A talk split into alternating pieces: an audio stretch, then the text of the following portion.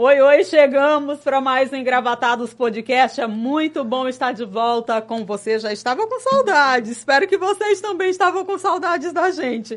Chegamos para mais um bate-papo e que, olha, vai ser incrível certamente porque a gente só traz convidados aqui para levar muita informação para te manter sempre informado com o que está acontecendo no universo da política local, da política estadual, da política nacional. E quem está comigo hoje, tenho a honra de receber Mário Rogério, é jornalista, presidente estadual do Cidadania. Seja muito bem-vindo, presidente, aqui ao nosso Engravatados Podcast. É realmente uma honra tê-lo aqui hoje.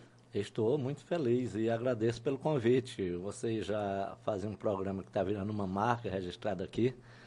E é muito importante abrir mais espaços, porque nós passamos, nos últimos anos, um processo de destruição da política, que foi a coisa mais nociva que aconteceu no Brasil nos últimos anos e é preciso que isso seja revertido. Porque a política, nós somos seres humanos e todo ser humano é político. Agora, a política partidária é absolutamente fundamental, porque tudo é decidido nas casas parlamentares.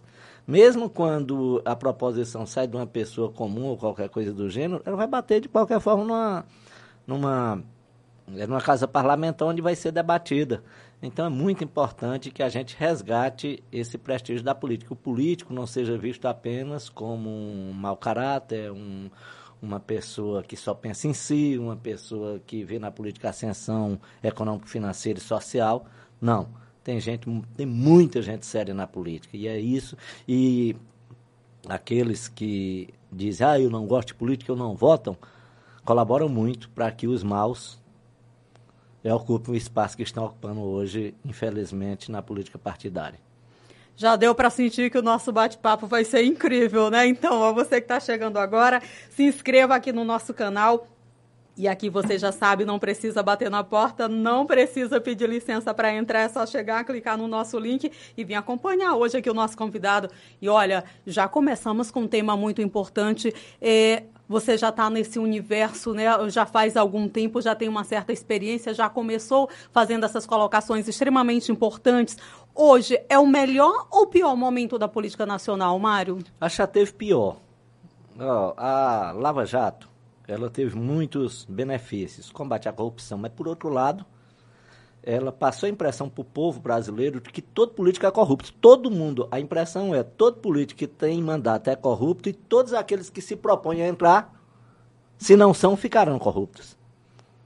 E a coisa não, não pode ser assim, não é assim. Nós temos exemplos de pessoas que estão a vida no parlamento sem ter uma denúncia contra eles, sem ter nada.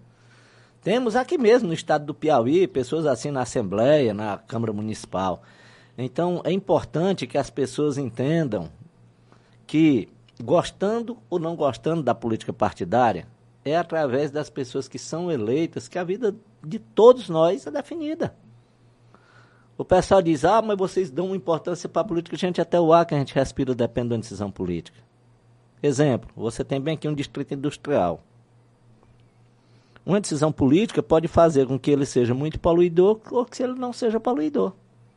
Então, até o ar que você respira depende de política partidária. Então, é importante isso. É importante que as pessoas não vejam uma eleição, qualquer coisa desse tipo, apenas como um, aquele momento de fazer gozação, quando o candidato está falando ali, falando analfabeto, falando uma besteira ali, o cara diz, olha, esse analfabeto tá não sei, oh, não sei o que, oi, cidadão esse corrupto. Não, vamos prestar um pouquinho de atenção mais nas propostas, porque são importantes. Às vezes, por a gente não prestar atenção, na campanha eleitoral é que termina dando espaço, mandato para pessoas que é, não têm nenhum compromisso. E hoje, em particular, eu queria chamar a atenção para uma outra questão muito grave: a Qual? entrada do crime organizado na política partidária.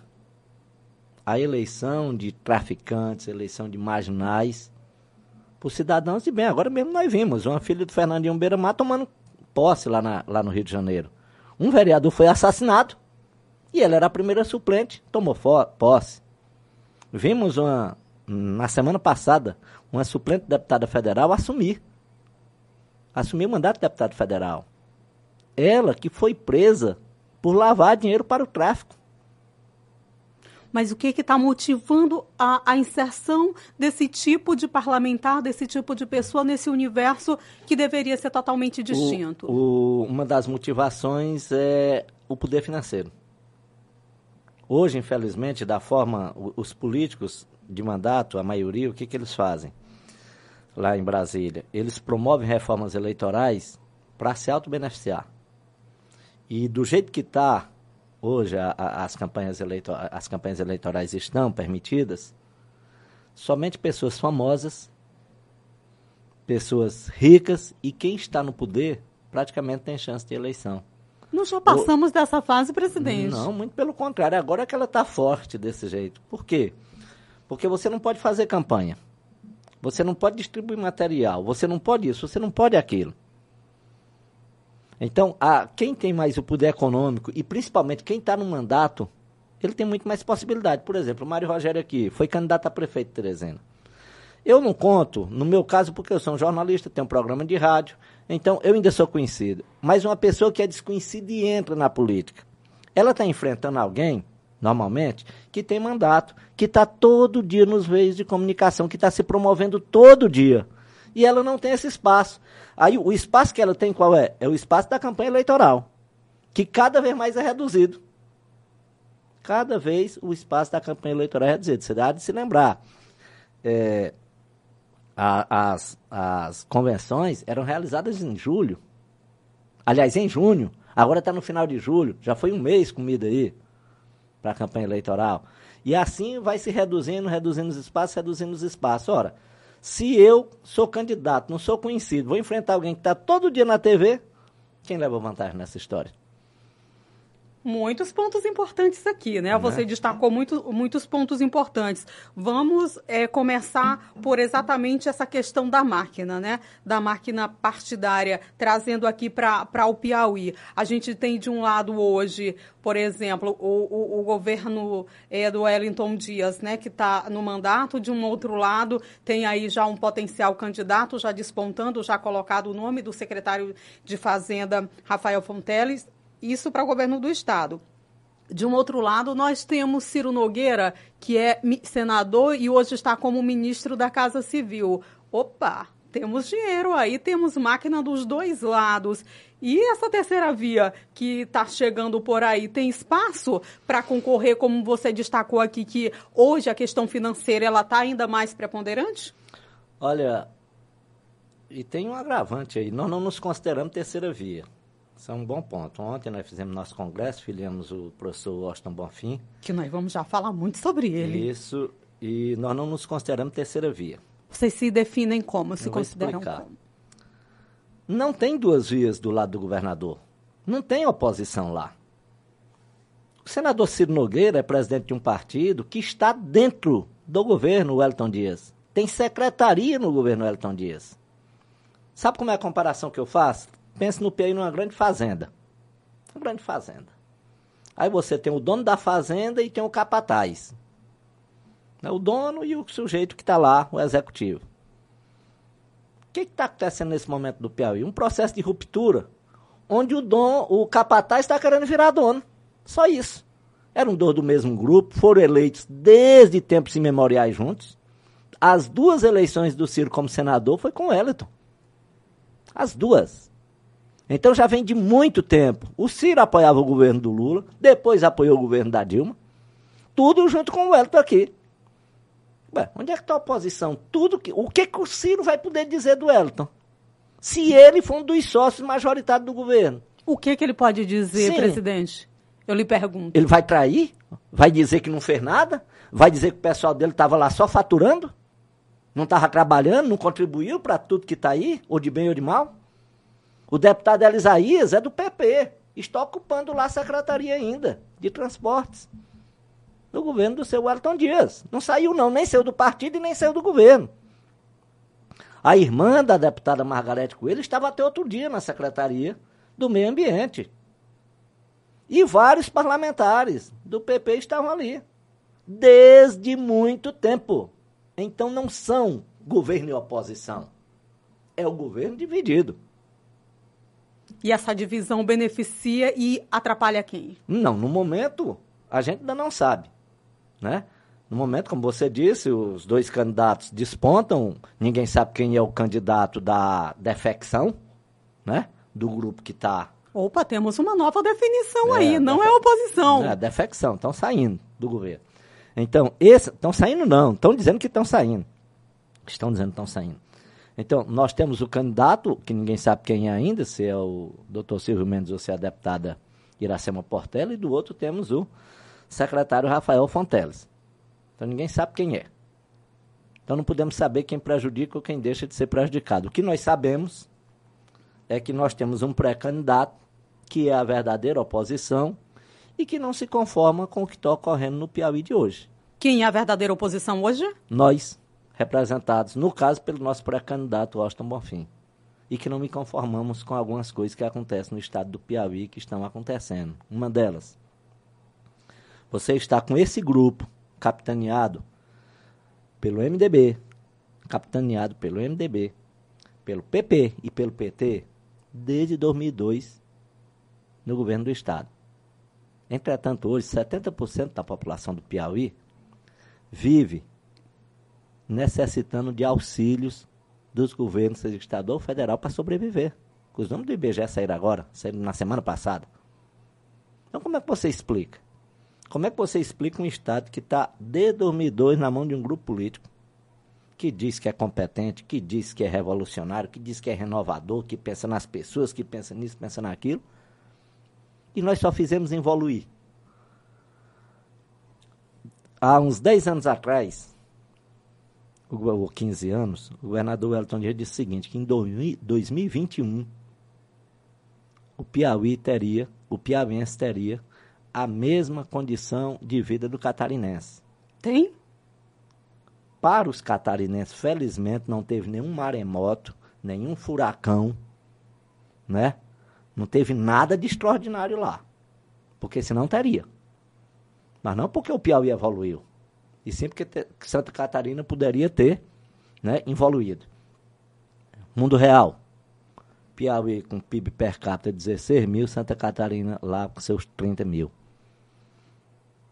Então, é um Estado cuja administração pública governa exclusivamente para os interesses dos políticos. Então, nós temos hoje duas máquinas trabalhando fortemente pré-candidaturas: a máquina estadual e a máquina federal. A máquina federal, estadual, na sua maioria, a estadual, na sua maioria, é, gastando muito dinheiro através de um programa eleitoreiro criado pelo governador Elton Dias chamado Propiauí, para eleger o senhor Rafael Fonteles, e o governo federal, trazendo dinheiro diretamente de Brasília, sem passar pelo governo do Estado, é, ajudando aí as pré-candidaturas dos dois candidatos do, apoiados pelo senador e ministro Ciro Nogueira. Então é isso que nós estamos vendo. E detalhe, uma coisa desavergonhada o uso da máquina pública, sendo público, sendo mostrado toda hora nas propagandas, o secretário lá colocando um pedra num calçamento, fazendo isso, fazendo aquilo, o ministro trazendo, trator trazendo não sei o que, entregar pessoalmente ou com seus candidatos, e o Tribunal Eleitoral simplesmente olhando aquilo ali, dizendo, isso é normal, deve ser o novo normal. E eu digo, deve ser o novo normal, né? falou tanto em no, no, novo normal depois da pandemia, né? Pô, deve ser esse novo normal que nós estamos vendo aí. Não tem mais lei, não tem mais nada Por que, que essa passividade é dos órgãos de investigação aqui no Piauí? De fiscalização, é isso que eu queria entender. Eu queria entender como é que o Tribunal de Contas, como é que o Ministério Público, estadual e federal, veem, o TRE, veem isso uso desavergonhado de dinheiro público, a compra de voto às claras usando dinheiro público, e ninguém toma providência nenhuma. Aí a gente volta lá ao início da nossa conversa. Como é que o professor Washington Bonfim, um mero professor universitário, funcionário público federal da Universidade Federal do Piauí, pode enfrentar os bilhões do Pro Rafael e os bilhões do governo federal? Opa, já temos aí pro Rafael, não é mais pro Piauí. É, pro Rafael. Veio, veio exatamente com esse objetivo o pro Piauí? Exclusivo. Não, não acredito não. Eu tenho certeza exclusivamente para eleger o senhor Rafael Fonteles. Exclusivamente. Como com cidadania cons vai conseguir ultrapassar essa barreira aí que é dificílima, o senhor falou a questão dos recursos de um lado, tem o próprio Piauí com a situação do governo Wellington Dias, do outro lado tem a máquina do governo federal, que o senhor se refere com a vinda do, né, dos recursos aí através da Casa Civil do governo federal, como que o Cidadania e com o exatamente o professor, né, ex-secretário de Planejamento Washington Bonfim, recém-filiado ao Cidadania, consegue ultrapassar, romper e chegar até a população mostrando um projeto de trabalho, presidente? É, só lembrando aqui o currículo do professor. Além Por favor. De, além de secretário de Planejamento, foi secretário de Educação em toda a gestão Civil Mendes, aqui em Teresina, e também foi secretário de Administração na gestão do Firmino, além de Planejamento. Olha, o Piauí é um caso atípico no Brasil. Nós já tivemos algumas situações que aconteceram aqui, que não aconteceram em lugar nenhum do, do Brasil, e que pode se repetir. Uma delas foi a eleição do então ex-prefeito de Parnaíba, Mão Santa. E isso em 94. Naquela época, muita gente não se lembra, o Piauí tinha 148 municípios. Desses 148, 145 prefeitos apoiavam o candidato Atla Lira. E apenas três apoiavam o ex-prefeito de Parnaíba Santa, que naquele momento nem cargo tinha. Ele tinha deixado a prefeitura em 88 aliás, em 92, desculpe, foi eleito em 88, deixado em 92, e se aventurou com, como candidato a governador sem estrutura, sem nada, saindo de ônibus, de ônibus para ir fazer campanha no interior. Terminou se elegendo. Depois nós tivemos um outro caso, que foi o do próprio Wellington Dias, em 2002, enfrentando a máquina também do do Estado. Claro que ali havia outra condição, porque havia a vitimização do Monsanto, com todo aquele processo de cassação dele, e o Monsanto apoiou o Elton. Mas o que, que nós achamos assim? Por que, que nós acreditamos na candidatura do professor Washington Bonfim? Por que, que nós achamos que essas máquinas elas vão terminar perdendo? Por quê? O que, que nós temos hoje? Como eu disse agora há pouco, nós temos uma realidade do Piauí onde toda o, todo o dinheiro público e a riqueza produzida está indo para a mão de muitos poucos. De muito poucos. E isso, evidentemente, não está deixando ninguém feliz. Você pega o governo federal, uma inflação monumental que atinge diretamente os mais pobres e a classe média. São Quem é a classe média no Piauí? Os comerciantes e os servidores públicos de uma faixa é, é, salarial aí acima de 5, 10 mil reais são fortemente atingidos por essa hiperinflação que está aí. A inflação da comida mata o, o, o cidadão que ganha um salário mínimo para sustentar a sua família, que é a grande maioria do PI. Mais de 70% da população do PI sobrevive com menos de um salário mínimo. Do outro lado, você tem um governo estadual que tem bilhões através de empréstimos, de recuperações, como foi o caso do Fundef. E esse dinheiro não chega à ponta. Não chega ao cidadão comum. Não tem, não existem políticas públicas para criar emprego, para gerar emprego para nada. Onde nós vamos, qual, qual vai ser o nosso discurso? O nosso discurso vai ser esse, é que nós precisamos que os recursos estaduais e os recursos federais que venham para o Piauí cheguem para quem precisa e não para quem não precisa. Os investimentos públicos feitos com recursos estaduais hoje, eles não são feitos de acordo com a necessidade, é, com as demandas da população. Exemplo, eu, lá, você chega nos cerrados. Qual é a grande necessidade dos cerrados? Estradas para escoamento da produção, energia e várias outras questões estruturantes. O governador, como Pro Rafael, ele pega e vai fazer calçamento usa milhões e milhões de reais para fazer calçamento, centenas de milhões. Ou seja, um programa eleitoreiro e não um programa voltado para o interesse e para o desenvolvimento estruturante, voltado para o desenvolvimento do Estado. E assim sucessivamente. Não é a demanda da população que diz onde o dinheiro vai ser aplicado. É o interesse da liderança política que apoia o governo que define a, a, a aplicação desses recursos. Esse discurso que o senhor está tá trazendo, adiantando aqui para a gente, o senhor acredita que vai ser o suficiente para que esse cidadão, esse eleitor, lá no dia da eleição, ele já possa ter essa decisão, tomar essa decisão diferente? Eu não quero nem o grupo do PT, eu não quero nem o grupo da oposição, que para o senhor não é oposição. Que não é de fato, que não é de fato oposição. eu, eu, eu vou por essa via que não é a terceira via que o senhor está é. afirmando é. aqui, é, é suficiente? Não, não se vai ser suficiente ou não, aí vai dar consciência de cada eleitor. E outra coisa, nós estamos entrando numa eleição, não é? Ah, nós temos que ganhar de qualquer jeito, não é nada disso. Nosso partido não pensa assim. É nada disso. Como pensa a cidadania? Não, nós vamos com o propósito de vender as nossas ideias, nossas propostas. Se elas serão absorvidas ou não pelo eleitor é do departamento. Mas nós faremos o possível para que seja. E podemos assegurar que se o cidadão pensar bem, com toda certeza vai absorver. Quando a gente fala dessa questão dos recursos, isso é muito sério. Muito sério. Porque uma cidade tal precisa disso aqui. Mas quem define não é o aquela necessidade. É a liderança que chega e diz, não, mas eu quero é bem aqui, porque isso aqui é que vai me dar voto. Sabe qual foi o resultado disso? Na eleição passada, se não tivesse tido uma mudança na legislação eleitoral, aquela que teve lá na época do que o Marcelo Castro ia ser redator, depois foi tirado, deu uma confusão. O, governo do, o governador teria eleito os 10 deputados federais, os 10 deputados federais. E teria eleito praticamente toda a Assembleia Legislativa. Por quê? Porque só esse povo é que tinha um capital. Só esse povo tinha o dinheiro. E tinha a máquina pública trabalhando. Com a mudança da legislação, é que dois parlamentares que não foram candidatos pela base federais foram eleitos, que foi a Marina e o Átila. Mas o que foi que aconteceu pouco tempo depois? Os dois estavam já na base do governador Wellington Dias. Por conta das benesses. Por conta dessa história e de todos os recursos serem entregues para os parlamentares.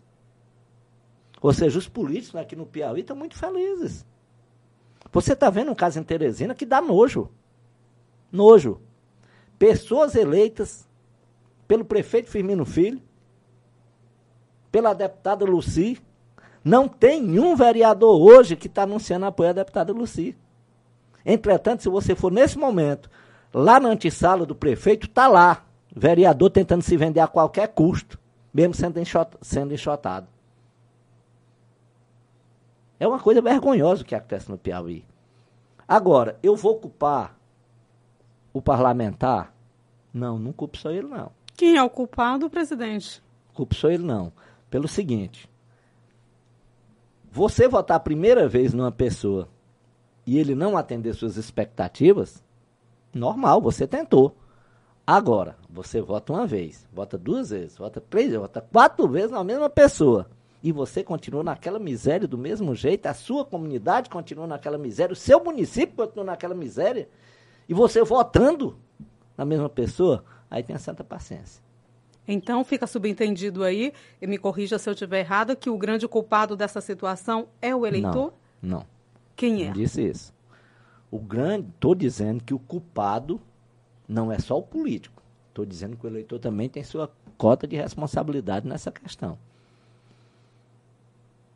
Porque uma coisa é você votar uma vez para uma pessoa e ela lhe decepcionar, mas você tentou, você viu a proposta, o cara tinha uma proposta boa, depois de eleito ele não, não seguiu, né?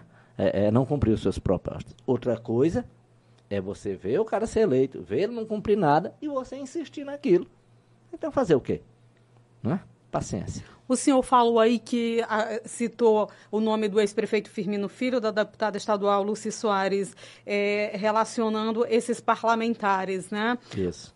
Tem traição, muita traição na política piauiense? Não, não vou entrar nesse mérito, porque cada qual com seu cada qual. Eu posso falar da gente. Mas o que eu estou falando, diz que eu estou falando em relação a, aos vereadores de Teresina, é porque já é público. Vereadores que não existiriam na política se não fosse o prefeito Firmino Filho e a deputada Luci, hoje nem atende o telefonema da deputada Luci.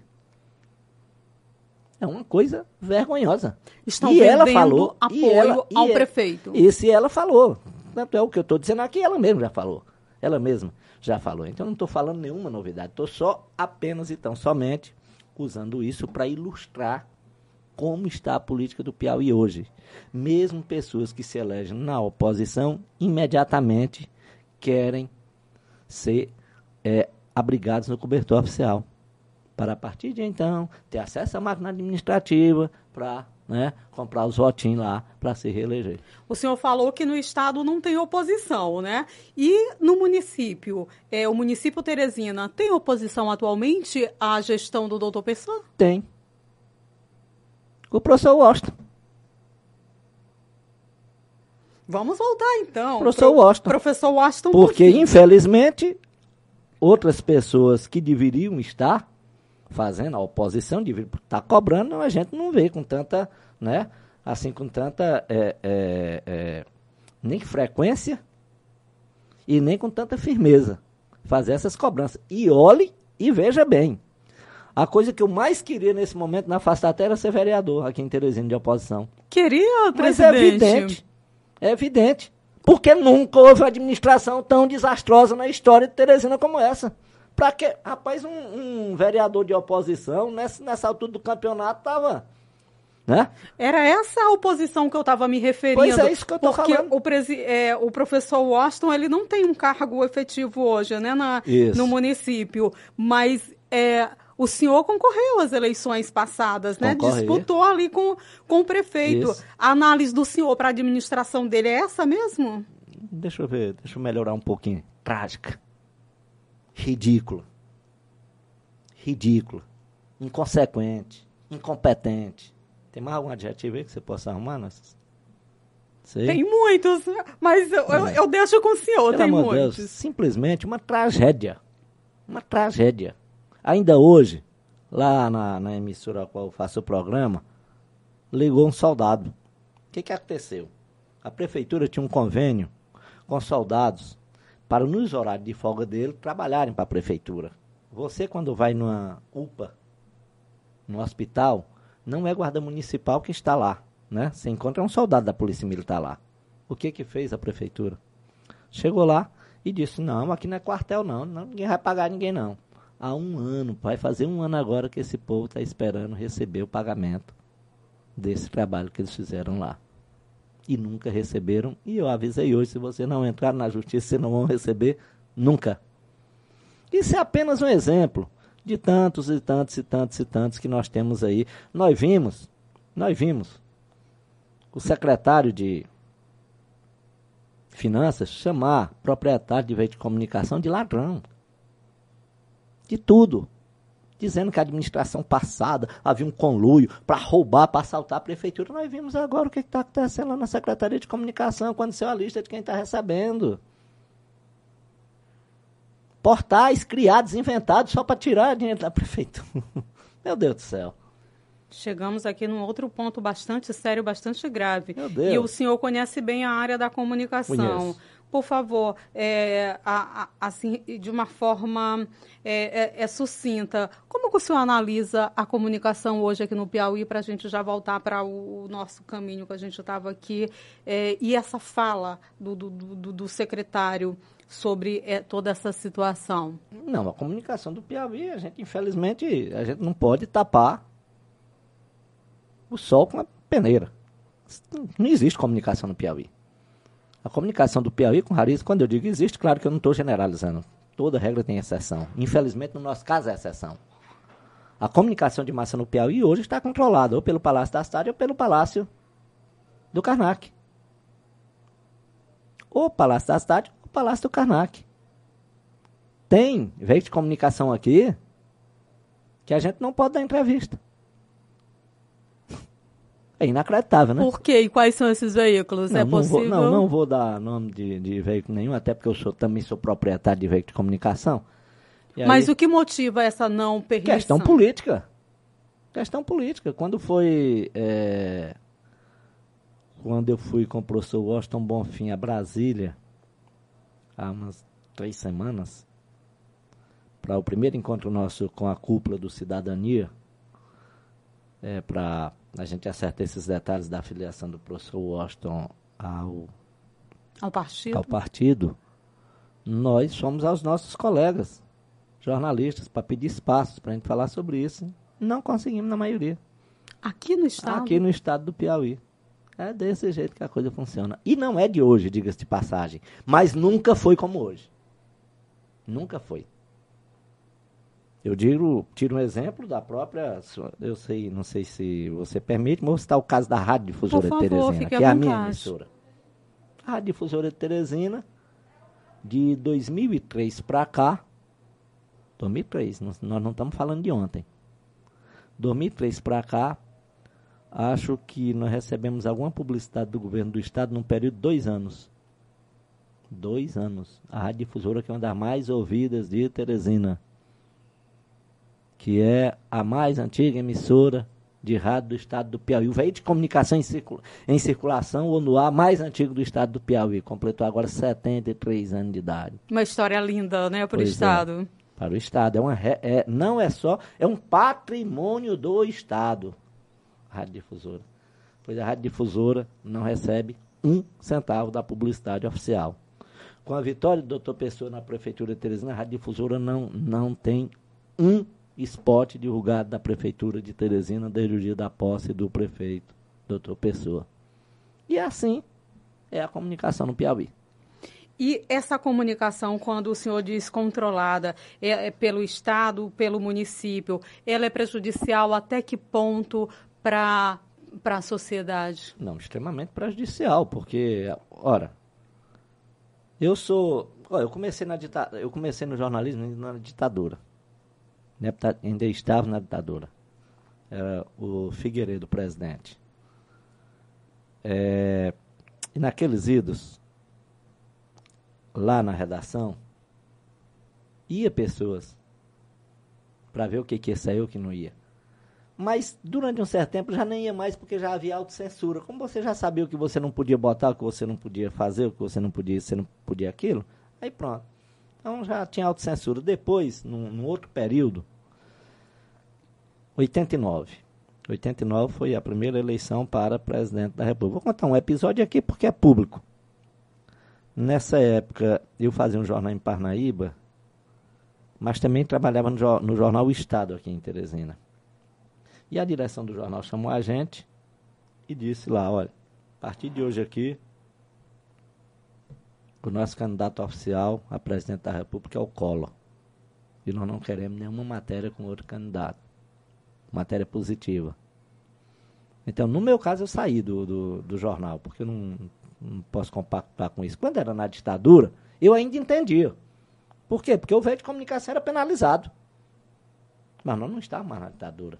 Era no governo Sarney. E aí, as coisas foram acontecendo de tal forma que o que impressiona, para mim, o que impressionou, foi o seguinte: eu sempre fui militante político desde a minha juventude. É, e muitas dessas pessoas que chegaram ao poder em 2002, nós militamos juntos em várias, vários eventos. Por exemplo, 1990, Frente Piauí Popular, a primeira vez que elegemos um deputado estadual depois da redemocratização os partidos chamados de esquerda na época. Elegemos deputado estadual, Nazareno Fonteles. Como elegemos o deputado? Juntando PSB, juntando PDT, juntando PT, juntando todo mundo. Em 93, eu fui candidato a presidente do Sindicato dos Jornalistas contra um membro do PT. Não houve respeito nenhum. Não houve respeito nenhum. Ganhamos a eleição, uma eleição assim meio traumática, mas não houve respeito, não houve respeito pela, pela parceria que sempre tivemos, não respeito por nada. E a maior surpresa para mim foi 2002, quando o governador, o então deputado federal Elton Dias foi eleito e fez pior do que na época dos governos anteriores, na questão da comunicação. A questão da comunicação era o seguinte: eles queriam comprar, não era só o apoio do veículo de comunicação, era a alma do veículo de comunicação. E isso eu nunca admiti ceder. E por isso a radiodifusora passou a ser perseguida pelo, pelo esquema do governador. o Elton Dias. E isso não acontece só com a difusora, acontece com todos aqueles que se dispõem a fazer. E olha que nós não somos daquele tipo de negócio de fazer esse tipo de denuncismo, essas coisas, não, não, não temos. Nossa linha editorial não é nada disso. Mas mesmo assim, somos penalizados. E assim tem ocorrido na imprensa do Piauí. Então, se você está fora, do, do, você não está dentro do poder público, então você é o cidadão comum, aquele que vai trabalhar, vai estuda, tal, tal, tal, e você só recebe um tipo de comunicação, é evidente que você vai achar que está tudo bem. E isso explica muito demais esse período todo que o esquema está no poder. A alma da comunicação piauiense hoje, ela foi vendida? Está vendida? Vendida. É, e, eu, e pelo jeito não tem, tem jeito, não tem como mudar não. E eu explico por que também. Por favor. Veja bem, nós estamos no estado mais pobre da federação junto com o Maranhão. Entretanto, o Piauí deve ser o lugar do mundo que tem mais veículo de comunicação.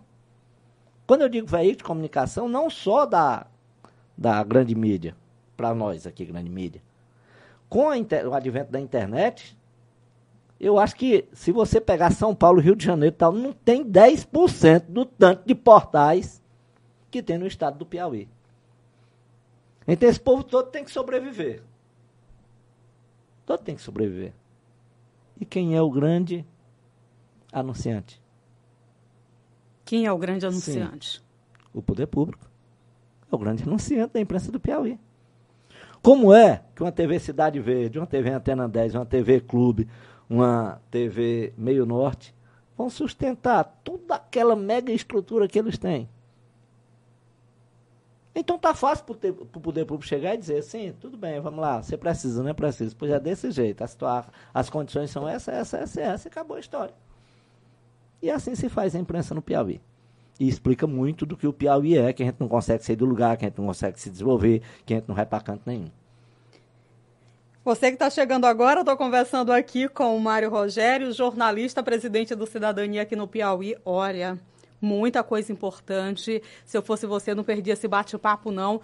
E estamos longe ainda de terminar esse nosso bate-papo, mas eu já lhe convido para voltar. Eu tenho essa mania, mas é porque a gente tem essa pauta da comunicação que é extremamente importante e não dá para a gente esgotar ela hoje, não. Tem muita coisa aqui.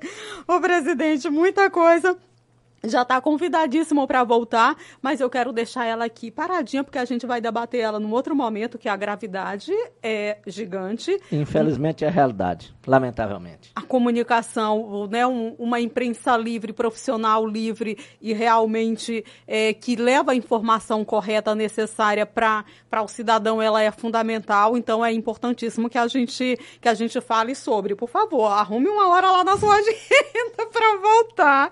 Vamos voltar aqui para o Cidadania? Ontem teve congresso estadual do partido, né?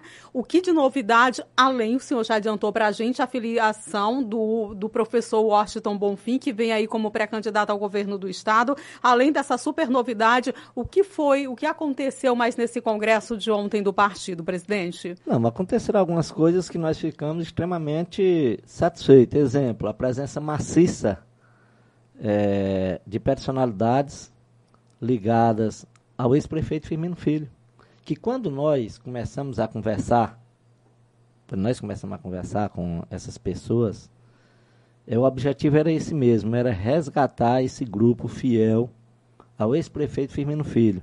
E, inclusive, nós já estávamos conversando com ele para ele se filiar à cidadania. Com o ex-prefeito? Sim, com o ex-prefeito Firmino Filho. Por quê? Nós entendíamos, e ele também estava entendendo essa situação, de que ele seria candidato a governador.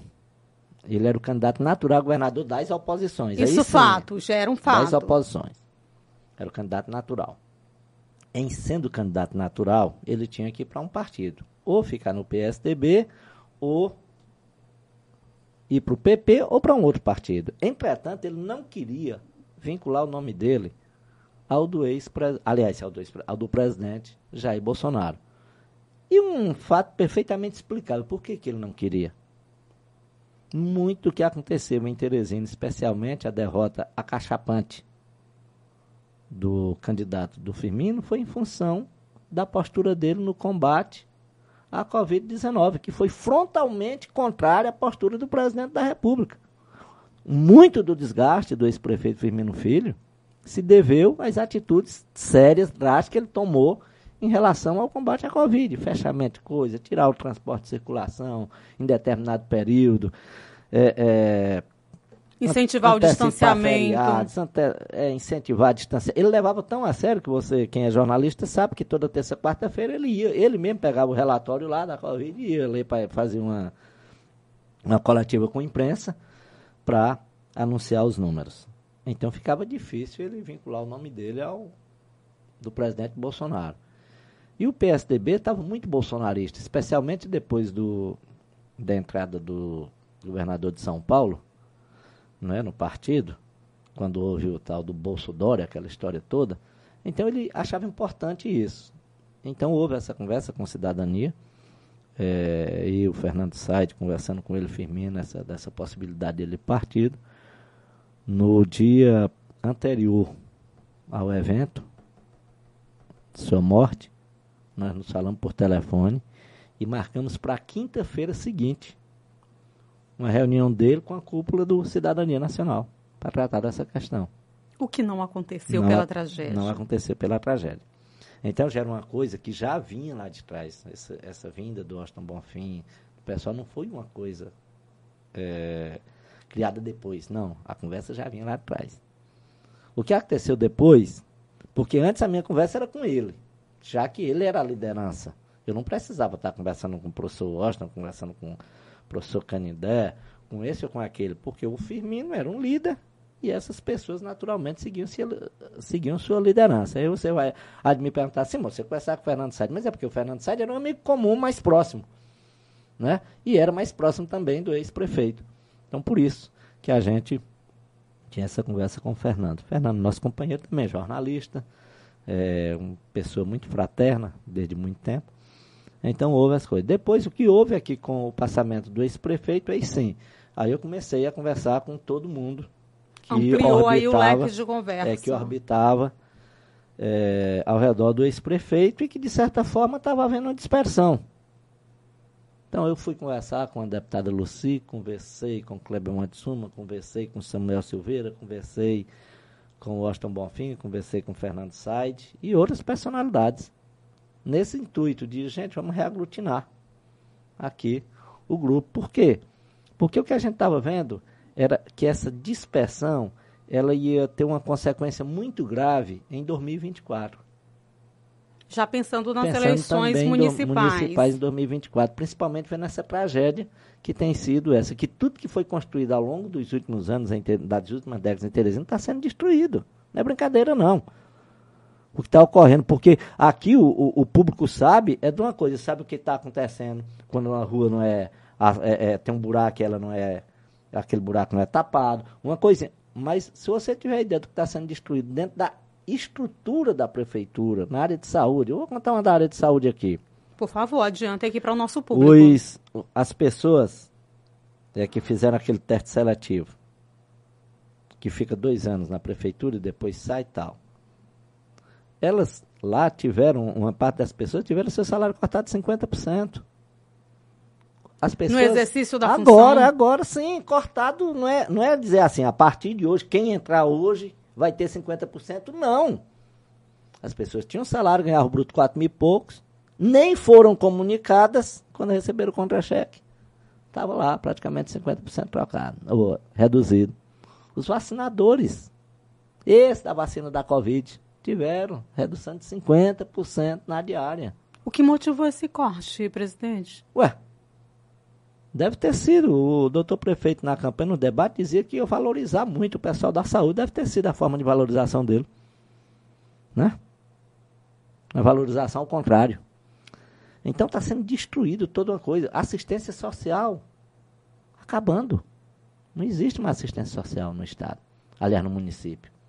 E assim sucessivamente. Então, a gente preocupado com isso, pensamos, poxa, esse legado das administrações tucanas, elas não podem olhar. E aí você também pode perguntar, mas você é de cidadania, o que, que você tem a ver com os tucanos? Bom, duas coisas. Primeiro, como eu disse, a conversa estava acontecendo com o ex-prefeito Firmino Filho, com o intuito de filiar ele ao PSDB. Esse era um ponto. Ao Cidadania. O PSDB ao Cidadania, ele é do PSDB, filiar ao Cidadania. E o segundo ponto é que o Cidadania, desde o tempo de PCB, historicamente sempre fez coligações com o PSDB aqui em Teresina. Porque achavam sempre que a administração estava no rumo certo. Diga-se de passagem. A primeira vez que não houve essa coligação foi nessa anterior, porque eu fui candidato. Mas no segundo turno eu fui o único de todos os candidatos a apoiar o Kleber, né? No segundo turno. Então a gente pensou assim, vamos ver esse legado. Nós não podemos deixar isso disperso. Pessoas da qualidade no Austin Bonfim, da qualidade no Kleber Montezuma, da qualidade no Canidé, né? Da pessoas que, do, do Fernando Said, que eram quem tocavam essa administração, seja na, na administração do Firmino, do Silvio Mendes, todos, ficarem aí assim dispersas, sem, sem ter mais aquela, aquela expectativa de darem a sua contribuição, com sua competência, com seu preparo administrativo, sua experiência para a cidade, era demais. E aí nós fizemos todo esse movimento, veio o professor Washington e várias pessoas ligadas ao ex-prefeito Firmino que não ocupavam cargo de destaque, mas que estão, no, estão entrando no Cidadania agora. E nós temos certeza que no futuro, muito mais dessas pessoas irão também se aproximar da gente, como ontem estavam presentes lá, como o Fernando falou, na solenidade. Não é? é claro que, como ele disse, estava lá como amigo tal do, do, do mas disse que estava feliz porque o Washington que o Piauí ganhava uma alternativa de verdade e numa mudança de fazer política. Então, como essas pessoas são políticas, essas pessoas são sabem que ainda tem muito que contribuir para o Piauí, Teresina e o Piauí, eu tenho certeza que mais, mais dia, menos dias vão estar juntos com o Washington nessa luta. Ontem a gente viu, por exemplo, estava um dos nomes que estavam presentes lá na, nesse encontro, né, é, no Congresso, o, o, o, presidente estadual do PSDB aqui, né, o deputado Luciano Nunes, tinha outros nomes. Pelo que o senhor está nos dizendo, a presença desses nomes ontem lá no, no Congresso, na filiação do professor Washington Bonfim, ela significa uma possível mudança também? Por exemplo, temos Luciano Nunes, Samuel Silveira, outros nomes que o senhor destacou. A gente já conversou também com o professor Kleber Montezuma, que está em análise, exatamente tem esse convite por ontem, já dá para a gente imaginar que esses nomes, incluindo o presidente do PSDB aqui no estado, vai se filiar ao Cidadania assim que abrir essa janela ou no momento que eles assim decidirem? Olha, o... a janela é só para quem tem mandato, não é? Que, a que avalia... é abriu. Isso, a avaliação que nós fazemos é a seguinte. Uma, nós estamos numa situação de indefinição na candidatura do grupo liderado pelo senador Ciro Nogueira. A nossa impressão é de que existem dois caminhos, duas tendências. Quais? Se o doutor Ciro for o candidato do grupo, é natural que muitas dessas pessoas sigam com o doutor Silvio Mendes. Perfeitamente natural. Muitos deles, inclusive, foram assessores dele quando ele foi prefeito, né, naquele mandato e meio, do, aliás, um mandato e meio exatamente. Se o doutor Silvio não for candidato a governador do grupo liderado pelo senador Ciro Nogueira, aí nós esperamos reunir mais pessoas é, do entorno do, do ex-prefeito Silvio Mendes junto ao professor Washington Monfim. Então, tudo está nessa indefinição da oposição é, essa indefinição, ela prejudica também doutor Silvio Mendes? O senhor acredita nisso? Porque tem uma possibilidade aí de 5 ou 6 de janeiro, né? Que a gente já viu na imprensa. Como é que o senhor analisa? Não, eu não sei, como disse, eu não sei como está lá. Inclusive, quero até dizer aqui que antes desse movimento todo, eu fui até o doutor Silvio Mendes, disse que nós iríamos, o, o Cidadania iria é, apoiá-lo caso ele fosse o candidato a governador. Depois nós vimos esse, essa indefinição e fizemos uma análise. A análise que eu faço pessoalmente e que coloquei para o grupo é de que dificilmente o doutor Silvio será o candidato do senador Ciro Nogueira. E dou explicação para quem quiser ouvir. Eu posso estar errado. Eu posso estar errado, evidentemente. Mas qual a leitura que eu faço disso? Imagine a seguinte situação. O senador Ciro Nogueira quer um candidato para chamar de seu. Aliás, o senador Ciro Nogueira quer todo mundo para chamar de seu. aqui no Piauí. O senador Ciro Nogueira, ele está definindo a hora que vai lançar o candidato, quem será o candidato, a composição da chapa majoritária, tudo isso o senador Ciro quer fazer com sua exclusividade. Isso já teve alguma consequência. Por exemplo, o afastamento do ex-senador João Vicente do grupo. Foi uma das consequências dessa postura é, é, muito, vamos dizer assim, ampla dos desejos do senador Ciro Nogueira. E aí você tem uma pessoa como o doutor Silvio Mendes, que é uma pessoa independente. Ele, ele não é o tipo de candidato para ser mandado, ser chamado ser mandado, de seu, para ser mandado, para ser chamado de seu, e nem será o governador. Não será na sua análise? Não, não será o governador para o senador Ciro Nogueira chegar em lugar e dizer é meu. É o meu governador. Não é assim que o doutor Silvio funciona. Nós sabemos disso. O doutor Silvio passou sete anos na prefeitura de, aliás, seis anos na prefeitura de Teresina e eu acompanhei muito bem essa administração, quem é jornalista, quem vem em Teresina, sabe que o doutor Silva ele tem uma aura assim de independência. Esse de um lado. Do outro lado, vamos fazer aqui a leitura do outro lado.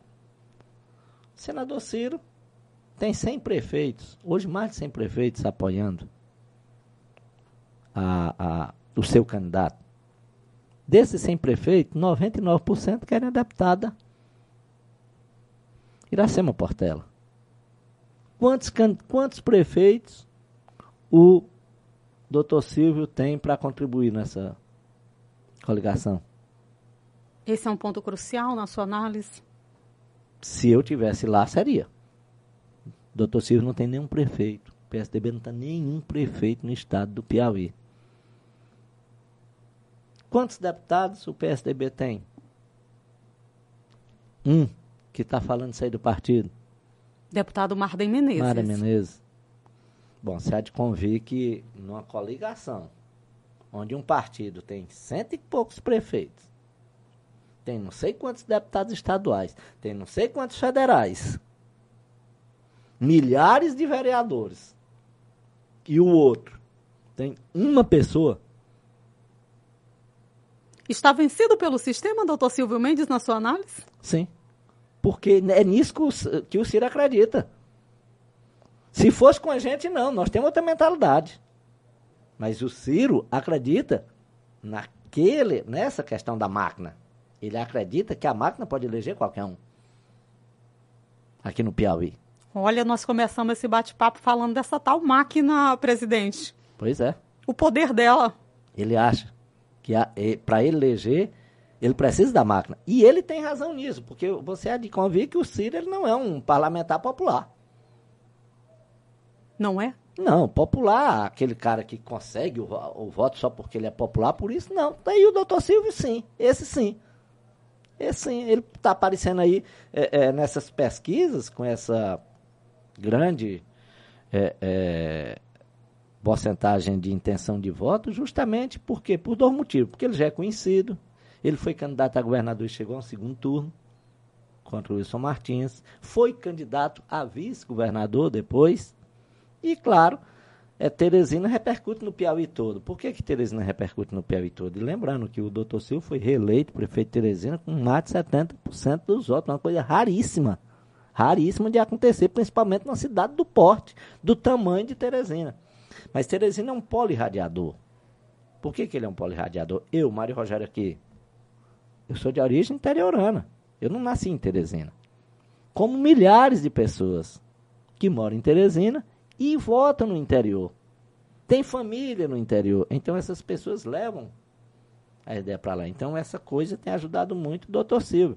Já o senador Ciro, é que eu estou falando também como analista político, que sou, é, ele é o, o político criado pela máquina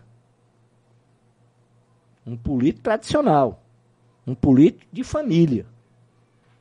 O doutor Ciro, quando ele está ali, você olha para ele, você não vê só o Ciro. Você vê o neto, aliás, o avô, o tetravô, não sei quem. Famílias tradicionalíssimas da política. O Ciro, pai dele foi deputado federal. Irmão dele, deputado estadual. aliás, tio dele, deputado estadual, irmão do pai, deputado estadual.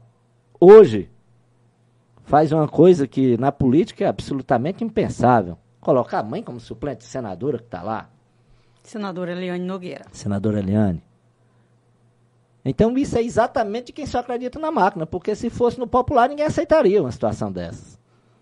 Eu quero sua análise aqui ainda Né? como, como o profissional que o senhor é e vivendo a política diariamente. Citamos o nome do doutor Silvio Mendes aí, que para quem é apoiador do doutor Silvio Mendes deve ficar com uma pulguinha atrás da orelha aí, pelo que foi A pontuado minha análise, aqui. a minha análise. Pelo que foi pontuado aqui pelo senhor, Mas né? eu acho que ele faz a mesma análise. Eu acho que se ele. Doutor Silvio Mendes faz a mesma análise, o senhor acredita? Bom, não é possível que não faça. Experiência e tanto ele tem, né? Pois é, não é possível. Porque a análise que eu estou fazendo é a análise que qualquer pessoa é que esteja iniciando, por exemplo, no jornalismo, na editoria de política, faria. Né? Estão acompanhando a gente, um. né? Estão acompanhando a gente. Doutor Silvio, deputado Iracema Portela, que na análise do senhor pode ser ali, né? Ou, Que não ou é, nome. Iracema, que não é também detentora de voto popular. Que também não é detentora de voto Essa popular. oposição aí tá com problemas seríssimos. Ou é a máquina ou é nada, então. Mas é, ué. Mas é o tipo de fazer política deles, já máquina ou nada. Obviamente, como é a sustentação do, do, do grupo do senador Ciro? A sustentação é o governo federal. Olha, no governo do Temer, nunca o Piauí recebeu tanto dinheiro de fora do que o trazido pelo senador Ciro Nogueira.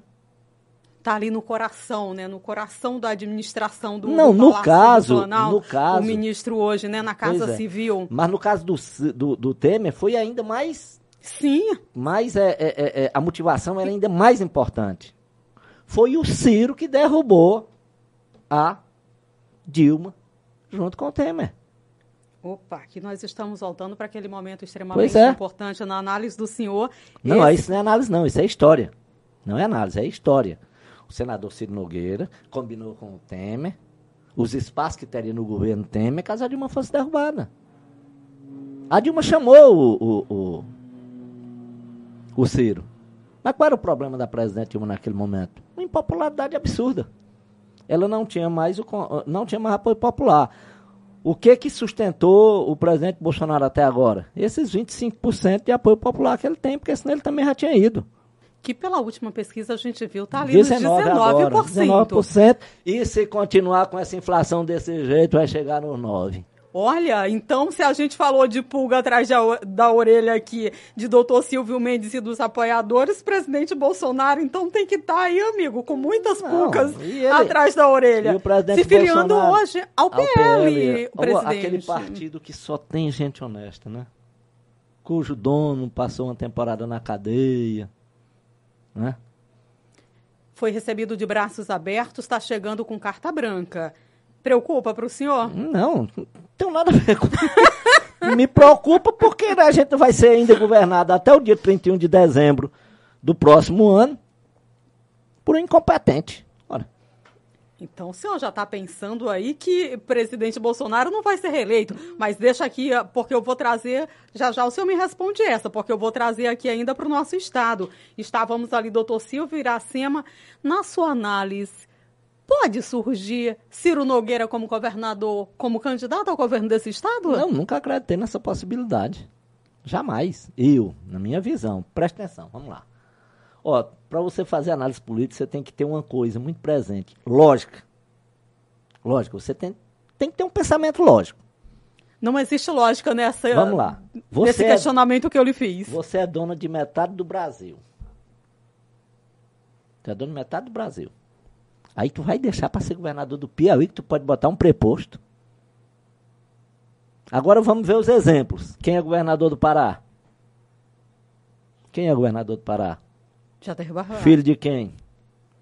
Quem é governador de Alagoas? Renan, filho de Renan. Ora, mas rapaz, se eu tenho poder em Brasília, eu vou deixar abandonar tudo.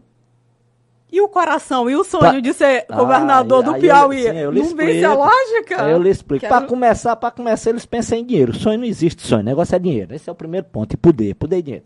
Mas isso não é o principal. Trouxemos algo fundamental Sabe aqui. quando é que esse sonho pode ser colocado em prática? No fim da carreira. Quando você chega lá, tal, diz assim, não dá mais para mim, etc, etc, etc. Agora deixa eu governar minha aldeia. Agora chegou a hora de eu governar minha aldeia. Aí ele precisa, claro, estar ainda lá no top, está ainda com muito prestígio, está com muito poder. Aí eu acredito que ele possa vir a ser candidato a governador no Piauí. Não é o momento. De jeito nenhum. Eu não seria, nem eu. Eu que não ligo para dinheiro não seria, quanto mais o Ciro. O senhor não liga para dinheiro? É, não seria. Ainda mais o Ciro, que precisa sustentar 200 prefeitos, não sei quantos vereadores, não sei quantos deputados estaduais, não sei quantos federais, não sei isso, aquilo, imagina. Isso no Piauí. Só que a postura dele, a, o fato dele ser presidente nacional de um partido, faz com que ele tenha que sustentar a gente no Brasil todo. Não é só no Piauí. O senhor falou Alagoas que tem uma briga gigantesca ali, né? Renan Calheiros com Arthur Lira, que é pois é progressista. que é o sócio. Que é presidente é da Câmara Federal, ou seja. Sócio, né? Com orçamento secreto agora ali bombando. Rapaz, eu estou dizendo para o senhor, o tempo urge, como dizem, e nós temos muita coisa para falar. O Congresso Nacional aprovou aí, né, uma, uma publicidade, uma transparência que não é a transparência do orçamento secreto, a emenda do relator, mas isso eu acho que é assunto para uma próxima pauta, né, senhor? Porque eu quero voltar aqui.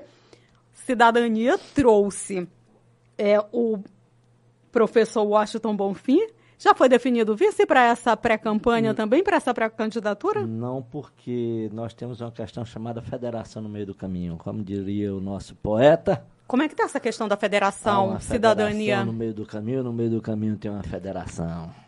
Aí as coligações, a, a, a, derrubada das coligações, derrubou muito o partido, prejudicou? Como é que a federação vem ajudando no caso específico do cidadania? Não, assim, nós do Cidadania somos, fomos a favor do fim da das coligações. Porque entendemos que, de fato, não dá para ficar com 50 partidos como nós temos no Brasil. Esse é um ponto. Segundo, a federação ela veio dar assim um, uma, um colchão para que aqueles partidos históricos que infelizmente não, não, não teriam como sobreviver numa exigência é, de votação maior, elas pudessem sobreviver, porque eles representam corrente de pensamento que todo partido deveria representar. O partido, na essência, ele deveria representar a corrente de pensamento. Por exemplo, eu sou um social-democrata, então o partido social-democrata, no caso seria o PSDB, deveria representar aquela corrente. O partido A deveria ser, mas não é assim que funciona no Brasil. No Brasil tem aqui o partido, ele internamente é praticamente uma federação, cada um com seus interesses, tem seus donos, tem seus donos. Por exemplo, o PP tem o Arthur Lira, que é dono de uma parte, do Ciro Nogueira, que é dono de outra, aquele lá que é líder do governo, que é lá do Paraná, que teve enrolado aí agora, é líder, é dono de outra parte tal. E, os pequenos, e alguns pequenos partidos tradicionais, eles representam corrente de pensamento. Ricardo Barros, o senhor estava se referindo? É, o Ricardo Barros. É porque esse pessoal assim, insignificante, a gente até esquece. Insignificante para o país, né? Aí o que que acontece? Ele, eles representam corrente de pensamento e seriam é, encerrados agora nessa próxima eleição. Só para a gente lembrar, o PCdoB já não conseguiu ultrapassar a classe de barreira, Rede não conseguiu ultrapassar, ultrapassar a PV não conseguiu ultrapassar a classe de barreira, vários partidos não conseguiram mais ultrapassar a classe de barreira. E aí, como a exigência agora muda o sarrafo, ele vai é ser mais alto, alto, então ele será um colchão. Então, nessa conversa que o, o professor Washington e tivemos com a cúpula do Cidadania lá em Brasília há três semanas, especialmente com o presidente Roberto Freire, ele disse o seguinte, olha, há uma certeza, a federação. Ninguém sabe com quem. Mas nos adiantou que as conversas mais adiantadas estão com o PV. Mas pode ter com outros partidos também. O nosso partido, nós não temos medo. Eu acho que dá para a gente ultrapassar. Nós ultrapassamos na passada e achamos que vamos ultrapassar com certa tranquilidade essa próxima. Porém, para garantir, para tranquilizar mais, a federação ela já nos tira esse peso dos ombros. Então, com a federação, quando tiver definido quais partidos vão federar conosco, é que a gente pode falar em chapa majoritária. Até o momento, não. Não, porque inclusive pedimos ao presidente pra que, e a, aos dirigentes do partido para que apresse essas conversas. Todo mundo está indefinido a nível nacional por conta disso. Você, eu vou citar um caso bem aqui, que nesse momento está afetando o Piauí, que é o mesmo caso da federação, o caso do PL, do Piauí. Qual a situação do pessoal do PL? Todo mundo governista aqui, da base do governo do Elton, e um do, dos, acordos, dos acordos que foi feito para a entrada do Bolsonaro é que não seja, não haja coligação com o PT em canto nenhum. Tem problema aí, né? Pois tá é. chegando o presidente. Dois tá deputados che... federais, Olha... três deputados estaduais, vereador aqui em Teresina, que não sabe o que fazer da vida. Porque não é uma perda qualquer, não, gente. Quando, olha, quando a gente está falando em problema, é problema sério. Pense no fundo eleitoral do PL. Falamos do pulga de atrás da orelha, é uma dor de cabeça. Por que, que, você que acha manu... que o desespero bateu? O desespero bateu. Eu fazendo há, há, uns três meses, eu fazendo lá um. Dois meses, aliás, eu fazendo análise política com o Pedro Alcântara, lá na difusora. Ele chegou lá e disse: rapaz, o pessoal do PL está rindo. Eu digo: por quê, Pedro? Ele disse: rapaz, eu conversei lá com o Leonardo Eulalho o vereador Leonardo Eulalio, e ele disse que vão ficar numa boa agora, porque agora vão ter dois palanques. Vão ter o palanque do governo estadual, o palanque do governo federal. E eu vendo aquela conversa do Pedro, do Leonardo, eu digo, Pedro, tem um negócio errado aí, porque o negócio está bom demais em política, isso não é assim. Não é assim que funciona. Não tem como ter dois palanques, não tem como o PL do Piauí ficar com o Bolsonaro e ficar com o, o Elton aqui. Não existe essa possibilidade. Mas Mário, mas ele disse que dá. Eu digo, não dá, meu amigo, não dá. Uma coisa era se fosse outro candidato a presidente. Por exemplo, o Júlio César. É da base do governo. Não vai ter dificuldade nenhuma para ele apoiar o Rodrigo Pacheco. O PT não vai botar dificuldade, não vai botar. Mas é o Bolsonaro. É o grande inimigo hoje. O inimigo do, do Lula não é mais o PSDB. Você está vendo aí a possibilidade, inclusive, de uma chapa Lula-Alckmin e de uma chapa Dória Moro. Onde é que nós estamos? É. Que país é esse? É. Então não é o problema do PT, mas problema do PT hoje, inimigo, inimigo não é adversário não, inimigo do PT hoje chama-se Bolsonaro. Então como é que o PT ia tolerar aqui de, entregar a Secretaria de Segurança como entrega para o Fábio Abreu, entregar a Polícia Militar lá para o Carlos Augusto, entregar não sei o que para outro, uma secretaria que tem aí o deputado lá de regeneração, o Fábio Xavier, para os caras pedirem voto para o Bolsonaro. Me explica aí. Tem, passa pela cabeça de alguém um negócio desse? Houve Usar dinheiro da máquina, do PT, para pedir voto para o Bolsonaro? Só um doido para achar que isso podia dar certo houve um adiamento aí exatamente dessa filiação por esses impasses, né? Essa, essa filiação aconteceu hoje, é, Valdemar da, né? sim, acontecendo, Valdemar da Costa Neto deu carta branca aí e disse para os seus deputados, porque a gente já conversou com alguns deles, que poderiam apoiar o candidato que fosse nos seus estados. Não, não é assim. Mas aí a gente, pelo pouco que eu entendo desse universo da política, tem muito ego aí, tem muita briga, mesmo a gente vendo um PT e um PSD se juntando, Alckmin indo ali, é, saindo do PSDB, indo hum. né, para fazer uma possível, formar uma chapa aí com Lula, mas a gente está se tratando de um presidente Bolsonaro, de uma situação gravíssima, e a gente já ouviu também, acho que o senhor como analista, que é, é o, o deputado Fábio Abreu, dizendo que não fica no mesmo partido que o presidente Bolsonaro, e aí? Não, aí tem que sair. tem que sair. Simples assim. Simples. Agora, vão perder Olha, partido grande é uma empresa forte. Estamos falando partido de muito grande, dinheiro, que tem deputado presidente. federal, que tem deputado estadual, é, um, é uma empresa grande. E é isso que o pessoal do PL vai perder aqui no Piauí. Quem quiser ficar com seu naco no governo do estado. Cenas dos próximos capítulos, Cenas né? Hoje eu vi uma, um portal, a manchete do portal Fábio Abreu defende que o PL continue na base, o Elton Dias. Fábio Abreu, claro, o, o, o céu para você é isso. O céu é isso. Mas é bom você procurar um partido. É, minha gente, chegue mais, junte-se a nós. Estamos aqui com o Engravatados Podcast no ar. Não deixe de se inscrever aqui no nosso canal, não. E você que é empresário, traz a sua empresa para anunciar com a gente. Eu estou conversando aqui com o jornalista e presidente do Cidadania aqui no Piauí, Mário Rogério. Olha, esse bate-papo está muito bom. Eu fico triste, porque você é jornalista, o senhor é jornalista e sabe que a gente. Não pode ser você mesmo. Um cafezinho pro presidente, por favor, tá chegando. Se eu quiser água, você quiser água também, fique à vontade. E assim, as perguntas vêm, a gente tá vendo o tempo passando, a agenda correndo e muitas perguntas. Mas é, você, presidente, falou, destacou aí o aqui no estado, o ex-senador João Vicente Claudino, que está aí numa, numa possível ida para o Podemos, né? Uma filiação para o Podemos.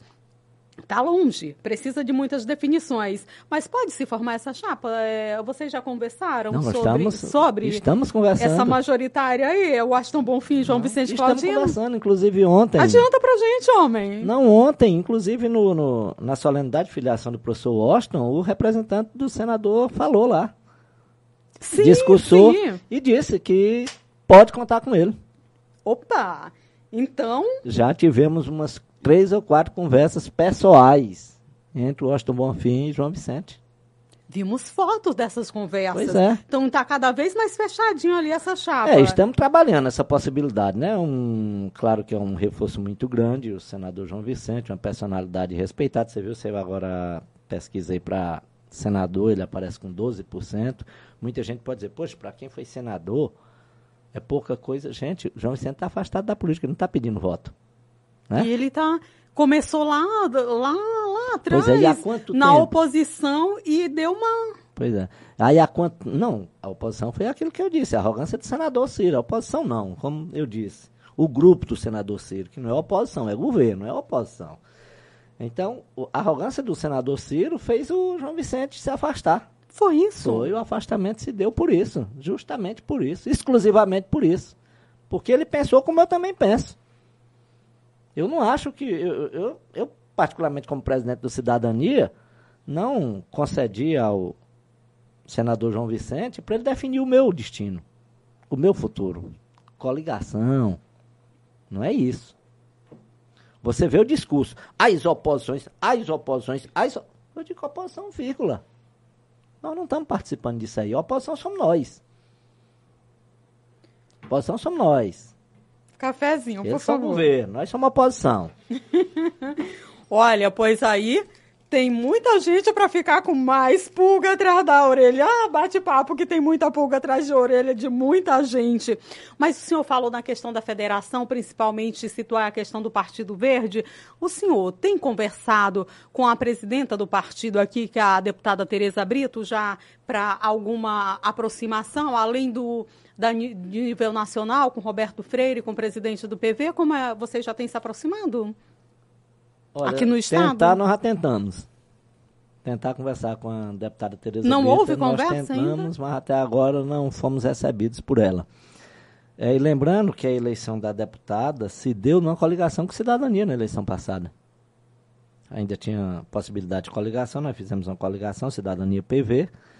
É, essa coligação elegeu a PV e teve um outro ali, eu não sei em qual partido estava, o ex-vereador que hoje está no PSD, não esqueço o nome dele agora, que é presidente do IBAMA do INCRA, aqui. É o Tiago Vasconcelos. Vasconcelos. Sim, ele foi o primeiro suplente. É o primeiro suplente dessa coligação, inclusive. É, então elegemos dois deputados estaduais. E na prática essa federação vai repetir isso. Mas nós tentamos conversar já com a deputada Tereza, não conseguimos ainda. Ela está muito focada né, na, no trabalho dela, a gente tem visto muita postagem dela no interior, inclusive. Eu acredito que ela deve estar conversando. Ela é, inclusive a deputada ela é vice-presidente nacional. Vice-presidente nacional Do do, PV. partido. Né? Então acredito que ela está conversando lá também, lá em cima também, esperando uma definição para poder conversar com a gente. Em público, o que ela tem dito é que aprova essa federação e que até manifestou o desejo de indicar o candidato ao Senado e colocou até os nomes. Colocou o nome do presidente do Sindicato dos Engenheiros, do Florentino, e colocou o nome do doutor Luiz Ayrton. E nós não temos dificuldade nenhuma em, em fazer uma composição é, desse tipo. Porém, eu acho que ela está, pelo fato dela ser também vice-presidente nacional do partido, ela está esperando alguma definição lá em cima para poder conversar com a gente sobre isso. O que eu posso falar é das manifestações públicas dela, das entrevistas, das colocações que ela fez na mídia.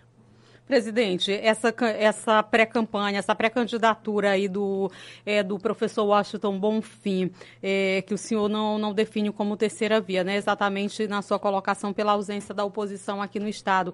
Ela, não. ela chega para valer ou é mesmo apenas uma composição, como se tem ouvido aí? porque muita gente quer ouvir isso do senhor realmente como presidente do partido, né? Ela vem para trazer essa possibilidade de mudança é, para o piauiense. Qual é a definição dessa pré-candidatura, pré-campanha aí do professor Washington Bonfim com cidadania e com essa possível federação aí de, com outros partidos? Olha, eu acho que quem viu, quem, quem viu e ouviu o discurso do professor Washington Bonfim ontem na convenção teve ideia do que é. Vou repetir oposição somos nós. O que tem dentro dos dois grupos lançados é que faziam parte de um grupo só já há 15, 20 anos e agora está no início de rompimento, né? Porque, como eu disse, ainda tem deputado do PP, filiado ao PP, ocupando secretaria no, no governo do senhor Wellington Dias. Então não se pode falar de oposição de quem está em governo. Oposição é quem critica, oposição é quem cobra, oposição é quem denuncia. Estamos vendo isso não. Quem está criticando, cobrando, denunciando é o professor Washington Monfim. Então a candidatura é para valer. Não tem esse negócio da gente estar tá botando o nome para depois. Não, a gente vai se valorizar o passe para depois fazer uma. Tem nada disso, nada, nada, nada, absolutamente nada disso. O que nós enxergamos é que tem uma avenida muito larga pela frente, muito ampla, muito larga. Vou dar um dado aqui. Traga, por favor. Nessa última pesquisa que saiu, o governador Wellington Dias apareceu com apenas 30 e pouco por cento de intenção de voto para senador. 30 e pouco por cento. O que, que está me dizendo? Tudo que eles acreditam, que o governador acredita, é que qualquer nome do PT vinculado ao ex-presidente Lula ganha eleição aqui no Piauí. Isso é o que ele está dizendo. Ganha? Não, o que ele está dizendo, ele, o Elton Dias. Eu lhe pergunto. Calma, vou, vou, chegar lá nessa análise. Chegar lá. É o que ocorreu durante todos esses anos. Todos esses anos, o candidato do, do, do governador ganhou, ou ele, ou seu preposto, um só, né, que teve o Wilson Martins, por conta da vinculação ao nome ou do Lula ou da Dilma. Mas quando você pega uma, depois de tanto tempo à frente do Estado, você pega uma pesquisa dessa e o governador aparece apenas com essa votação de 34%, eu acho que ele tem que ficar preocupado, porque o Lula apareceu com 62%. É uma diferença muito grande. Nós estamos falando de quase 30 pontos percentuais entre o candidato a presidente e, e o governador Senado. que é candidato ao Senado. Nós não estamos falando de uma pessoa como o João Vicente, que diz assim: não, vou me lançar ao Senado está desaparecido. Não, nós estamos falando de alguém que está ocupando o governo do Estado, que está na mídia toda hora. De 10 em 10 segundos, em qualquer veículo de comunicação, especialmente televisão que você ligar, você está vendo a cara do governador Wellington Dias ou está ouvindo o nome dele. Então, se ele vincula a candidatura do PT ao a candidatura do ex-presidente Lula e numa pesquisa o nome dele aparece com 30 pontos percentuais de diferença a menos, um negócio tá errado nessa história aí. Então, é nesse caminho aí que nós apostamos para o professor Washington Bonfim. O grau de insatisfação que tem hoje o governador.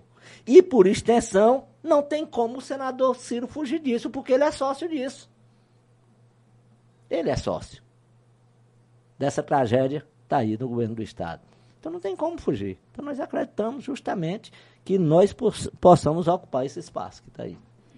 Ai, ai, ai, estamos chegando ao finalzinho do nosso bate-papo. Olha, mas por favor, volte, que eu tenho muita coisa, muita coisa. Vou, vou pedir para ser contratada aqui, ó. Olha, que, ó, já fica a deixa aí, então, Fazer um presidente. programa aqui, um já, programa político. Já fica a deixa, porque a gente tem muita coisa para falar, muita coisa. Olha, o senhor está falando aqui, minha nossa, tem. Mas eu quero só trazer dois pontinhos rápidos hum. para a gente terminar, porque eu sei que eu preciso lhe liberar realmente.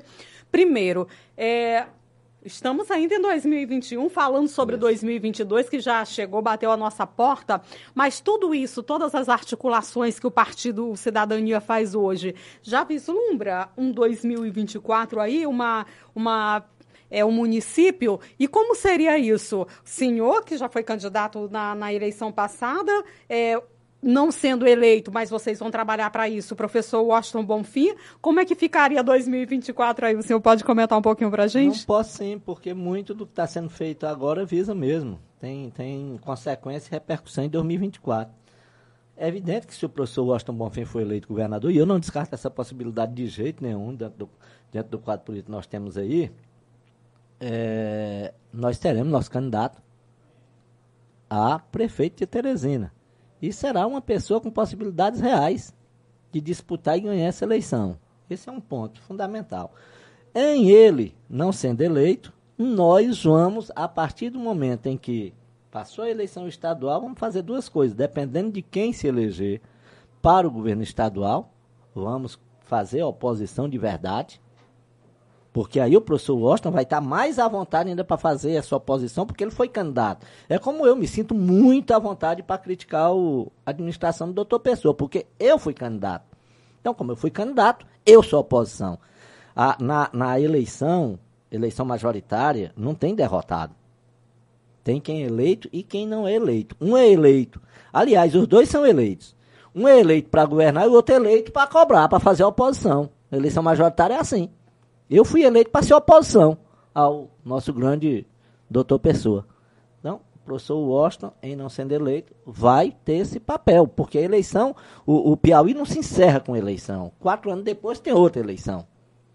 E quem fizer bem uma oposição, caso o, o quem entre no poder, quem assuma o Karnak, faça um péssimo governo, abre uma janela para quem né, é, é, é, é, se, se consolida como alternativa. A gente tem política, tem uma coisa interessante, né? Um dizem assim, ah, política, o Heracto, política tem uma mola no poço, no fundo do poço. O Churchill já dizia assim, na política, ao contrário da guerra, se morre várias vezes. Se né? morre várias é, vezes? Se morre, o cara vai, desaparece aí. O Monsanto, o típico. O Monsanto estava morto e acabado. O Florentino ressuscitou ele, lá em Parnaíba.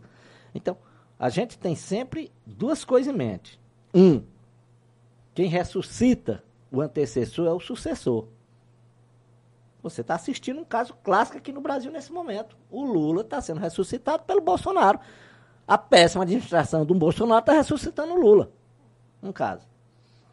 E o segundo, a segunda questão, voltando aqui para Teresina temos essa tragédia, que é a administração do doutor Pessoa, que vai ressuscitar o povo do Firmino ou o povo do doutor Silvio.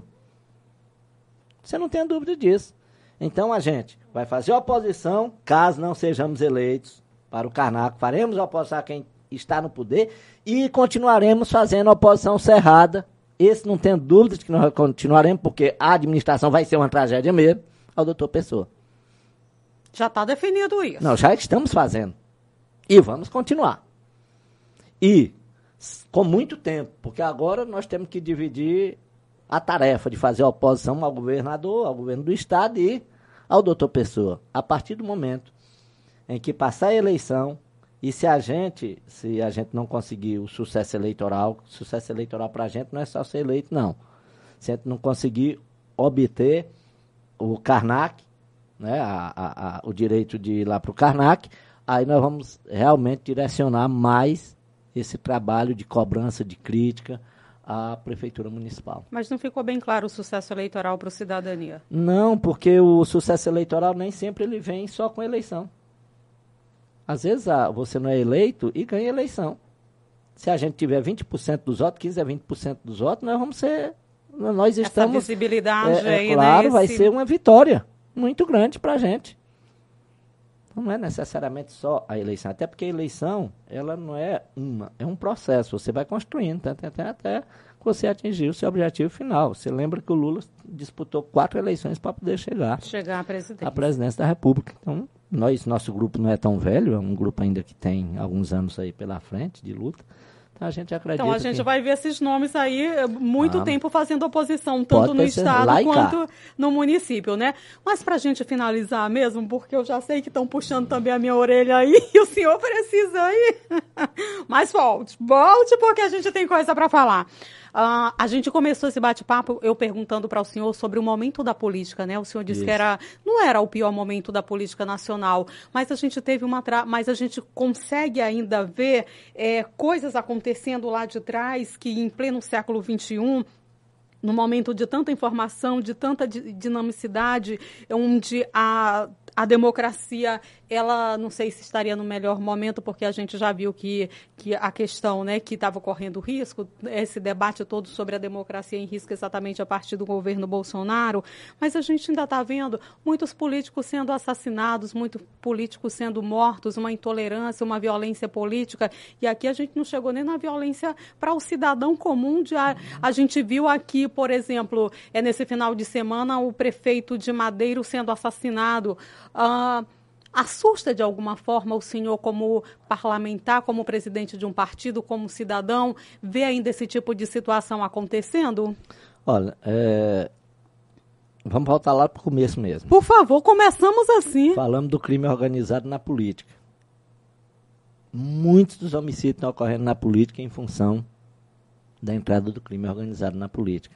Especialmente no estado do Rio de Janeiro, onde vários vereadores já foram assassinados este ano. Eu acho só em Duque na Baixada Fluminense foram uns três ou quatro. Vários, São Paulo também. São e Paulo, olha a morte da Marielle Franco Pois aí é. até hoje, o né? Sem, sem esclarecimentos. Ou esclarecido, né? E tal. Então, esse é um fator. A questão da democracia. De fato, nunca a democracia teve tão ameaçada no mundo ocidental como de 10 anos para cá. Esse nascimento da extrema-direita, o renascimento da extrema-direita começou na Europa e ganhou toda a força com o Trump lá nos Estados Unidos e depois com o Bolsonaro, a eleição do Bolsonaro. Ela deu um fôlego muito grande. Muito grande para os, os, os antidemocratas. E, no caso específico do Brasil, com uma coisa mais grave. O Lula está envelhecendo e está virando. Está virando, não, está continuando, só que agora, mas assim, com, com muito mais força, um defensor de ditador. Quer dizer, né, a- Que agora. entrevista foi aquela do Sema- presidente Pois é, Lula? duas semanas atrás, o PT teve que retirar uma nota depois de saudar uma eleição do, do, lá Nicarágua. na Nicarágua. Coisa absurda. Por exemplo, nosso partido, nós temos os ideais da social-democracia, mas nós jamais vamos apoiar a ditadura, nós não apoiamos, a- nós não apoiamos a luta armada é, contra a ditadura no Brasil, nós não apoiamos ditadura no Venezuela, nós não apoiamos ditadura na Nicarágua, não apoiamos ditadura nenhuma, nós somos absolutamente contra ditadura. Contra. Mas nós temos um presidente que tentou dar um golpe militar no dia 7 de setembro e não teve força para dar. Se referindo ao presidente Jair Sim, Bolsonaro. esse aí né? mesmo, esse aí tentou dar um golpe de Estado, armou tudo. Só que não deu certo, não teve a força necessária para conseguir o seu intento, mas tentou. Deu medo ali, recuou, o que foi que aconteceu? Rapaz, eh, as informações de bastidores dão de que o pessoal lá da, da ala militar chamou ele e disse: Nós não vamos lhe acompanhar nessa aventura. Só quem estava acompanhando era o ministro, o ministro da Defesa e o ministro da Aeronáutica. Esses estavam entusiasmados. E o Heleno. Esses estavam entusiasmados, mas os demais chegaram, não, senhor. O ministro do Exército, em particular, não apoiou a aventura. Porque uma coisa, vamos fazer uma pequena reflexão aqui. Uma coisa é você apoiar um golpe de alguém que está fazendo uma grande administração, que tem apoio popular. Outra coisa é de uma pessoa completamente desprovida de qualquer ca- capacidade administrativa, que é o caso do presidente da República. Então, militares já estavam extremamente queimados. Desde a época que, o- que eles ocuparam o, o- o Ministério da Saúde, Aí não, não vamos embarcar numa aventura dessa para terminar de. Então, foi evitar o golpe ali, golpe de Estado. Mas a, eu, eu acho que nós não estamos no pior momento. Tivemos um, o pior momento foi no auge da Lava Jato, porque a Lava Jato, ela foi contra a política. Ela, contra, ela foi contra toda a base da política. Ela transformou todo mundo na política em corrupto, em isso e aquilo. Quer dizer, a percepção da população em relação à política, por conta da Lava Jato, foi isso. E hoje nós sabemos que, na verdade, se por um lado havia esse desejo de combate à corrupção, era um projeto político. No dia que o, que o Moro aceitou ser ministro Bolsonaro, provou-se ali que, na verdade, era um projeto político. Ou seja, você destrói o que tem para você chegar pisando em cima dos escombros e. Né? E digo mais, se o Moro não tivesse aceitado o ministério do Bolsonaro, hoje o Moro era presidente, da, ele seria presidente da República, era favorito disparado. Você não acredita nisso? Acredito, para a presidência da República. O erro dele, capital, foi aceitar ser ministro do Bolsonaro. Foi o erro capital. Então, acho que há uma, a população já está vendo, começando a ver a coisa de forma diferente, já está começando a acreditar mais, está vendo a política um pouco, né? Assim, mais como uma, uma esperança.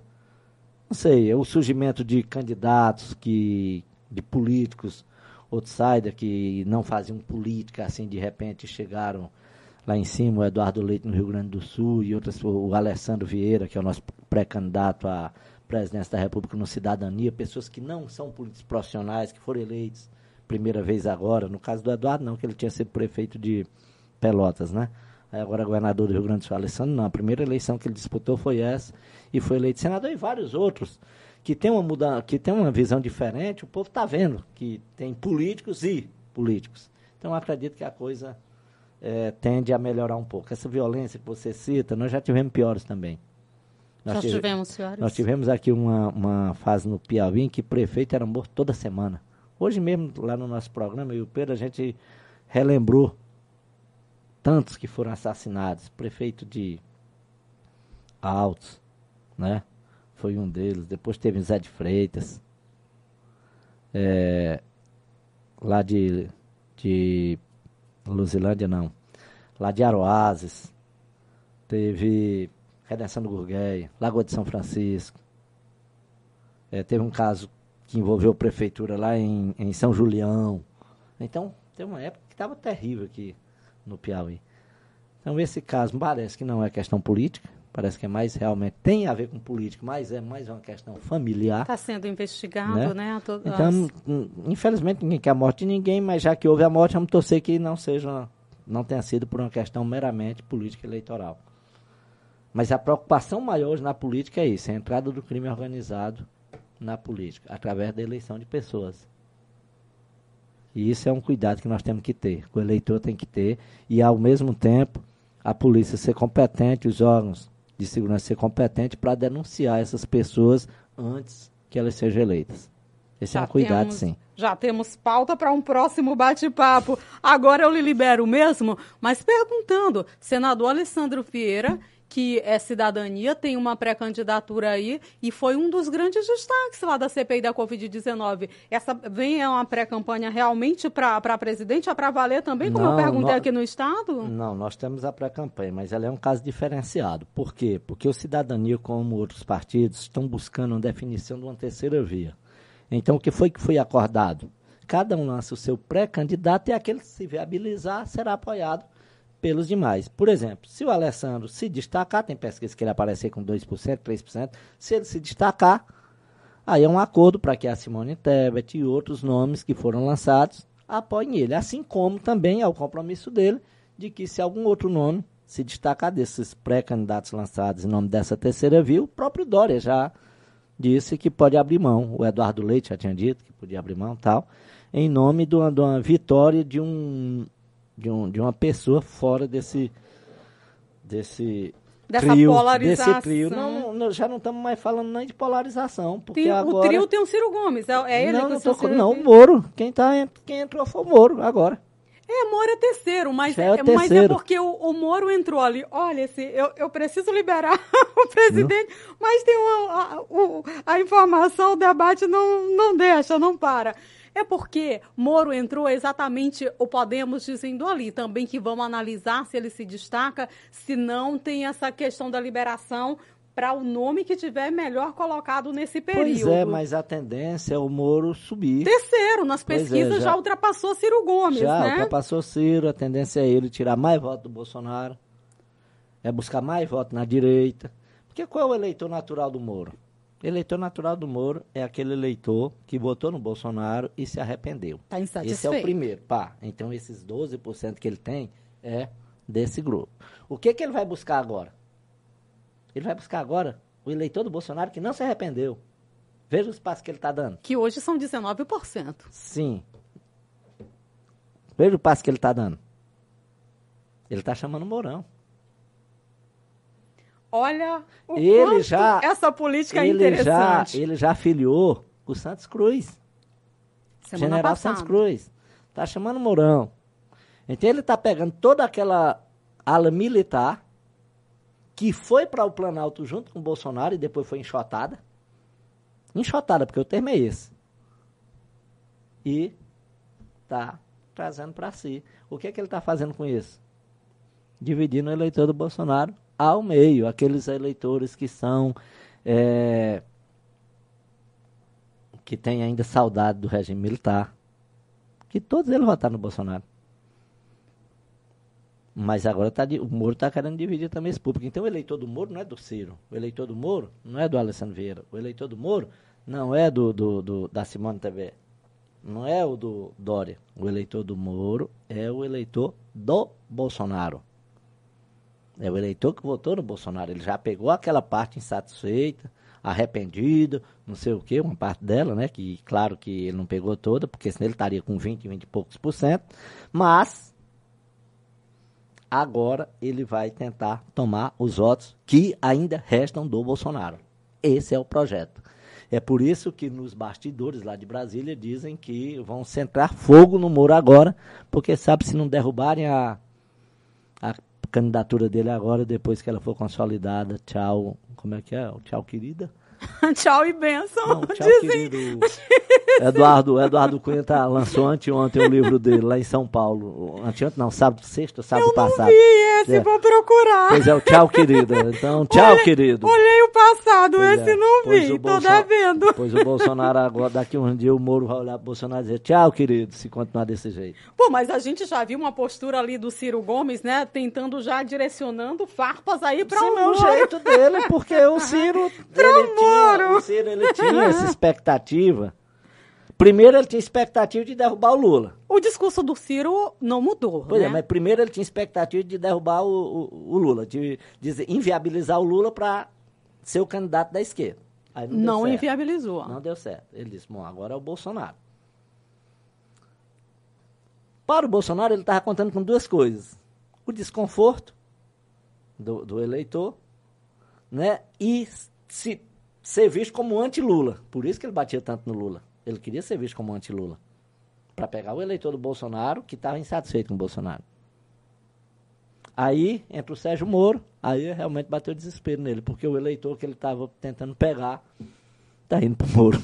O Moro pegou, tá Pois é. pegando aí, Pois Ciro, é. tá pegando peça, pe- eleitor, né, do Ciro, é. pegando eleitor do, do Bolsonaro. E olha, tem muitos nomes aí, porque o senhor destacou a Simone Tebet, vai ser anunciada a pré-candidatura dela agora, Isso. dia 8 de dezembro. o Pois é. senador Baleia Rossi, presidente do MDB, já destacou. É, olha, o Pacheco, Agora eu eu não não sei, tem sei. um Tem gente, né? Pacheco, é, é, né, o senador Rodrigo Pacheco. Agora sei não. Dória brigou feio ali com o Eduardo Leite, né, por nessas prévias, para abrir mão aí essa disputa vai ser grande. Não, mas ele não é burro, né? Ele não é burro.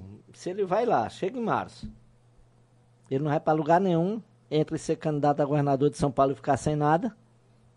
Bom, cena dos próximos Aliás, capítulos. sendo que no caso dele não é nem março, né? Eu tô aqui. É julho. Julho, a convenção julho, é julho. julho. Ele tem até julho para tomar essa decisão. E é claro, se ele chegar lá em julho com 5%, 6%, é muito melhor ele ser candidato à reeleição. E o Podemos tem um trabalhão aí para manter o Moro no foco, né?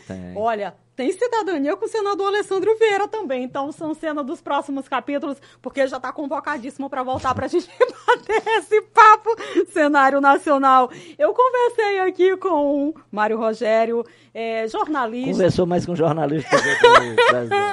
Ó, oh, presidente, mas o senhor, por favor, revele algumas coisas aí que o Cidadania está trazendo, né, para a gente continuar esse bate-papo.